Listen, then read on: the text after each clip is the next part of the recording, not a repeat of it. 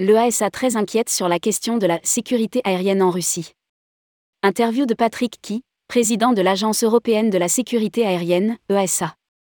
À l'occasion du World Connect APG, Tourmag a pu s'entretenir avec Patrick Key, président de l'Agence européenne de la sécurité aérienne, EASA, pour évoquer la déliquescence de l'aviation civile russe, les phénomènes météo de plus en plus violents et l'accident du vol Rio-Paris. Rédigé par Christophe Ardin le lundi 7 novembre 2022.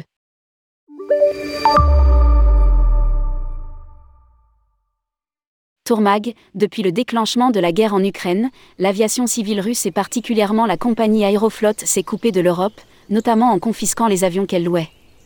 Comment voyez-vous les choses? Les ponts sont-ils définitivement coupés avec ce pays? Patrick Kaygrek, évidemment l'agression contre l'Ukraine ne peut pas rester sans conséquences et l'Union européenne, les États-Unis et d'autres ont pris de sanctions qui sont à mon avis tout à fait justifiées. À court et à moyen terme, je ne vois pas ce régime de sanctions disparaître. À long terme, un grand pays comme la Russie a vocation à s'ouvrir de nouveau à l'Europe et aux États-Unis. Actuellement, nous sommes très inquiets sur la question de la sécurité aérienne en Russie parce que, d'une part, ils ont commis des violations du droit des Nations Unies en s'accaparant des avions qui ne leur appartenaient pas, et d'autre part, compte tenu des sanctions économiques notamment en termes de pièces détachées pour la maintenance des Airbus et des Boeing. Nous avons les plus grandes craintes sur la capacité d'Aeroflot et des compagnies aériennes russes à maintenir correctement leurs avions de manière à garantir la sécurité des passagers. Je vous le redis, nous sommes très très inquiets. Climat et sécurité, l'OASA surveille cette évolution. Tourmag, le dialogue est complètement coupé. Patrick Y, oui, on ne se parle plus et cette situation est de leur fait. Nous ne pouvons plus avoir de discussion avec eux. Ils se sont appropriés de manière illégale des avions. Ce n'est pas acceptable. Nous ne pouvons pas dialoguer avec des gens qui ont un comportement de voyous. Tourmag, et leurs avions continuent de voler sans être approvisionnés en pièces de rechange Patrick KY, oui, et nous n'avons plus de visibilité sur ce qu'il se passe.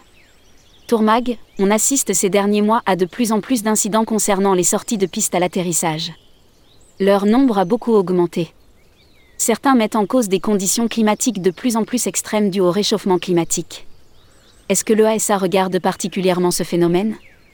Patrick Kaygrek, on regarde les sorties de piste ainsi que d'autres incidents qui sont effectivement dus à des conditions climatiques très difficiles comme par exemple des orages de grande ampleur, des vents très violents et qui s'intensifient visiblement.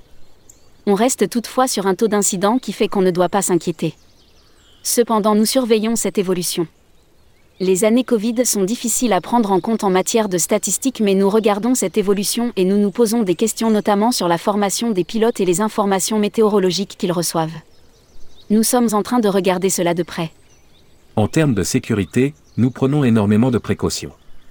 Tourmag, l'accident du vol AF447 Rio-Paris, dont le procès se tient en ce moment, semble mettre en lumière des processus de décision très longs avant que ne soient mises en place des directives pour améliorer la sécurité. Qu'en pensez-vous? Patrick Kaygrek, l'accident nous a beaucoup fait réfléchir sur les processus de prise de décision et aussi sur un certain nombre de choses comme nous le faisons à chaque fois qu'il y a un accident dans notre monde. Sur le 737 MAX par exemple, les accidents nous ont forcés, nous et les Américains, à réfléchir sur la manière dont nous travaillons.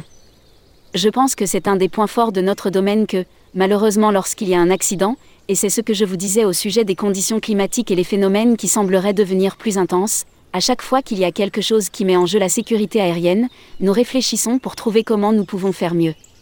Tourmag, mais dans de grandes organisations comme l'ESA, est-ce que ces circuits ne sont peut-être pas un peu trop longs?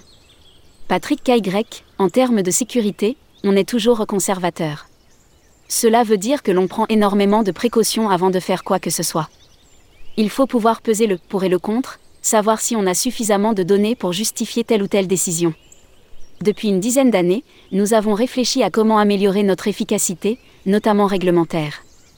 Vous le savez, nous travaillons dans un domaine très réglementé. Le règlement est au cœur de tout.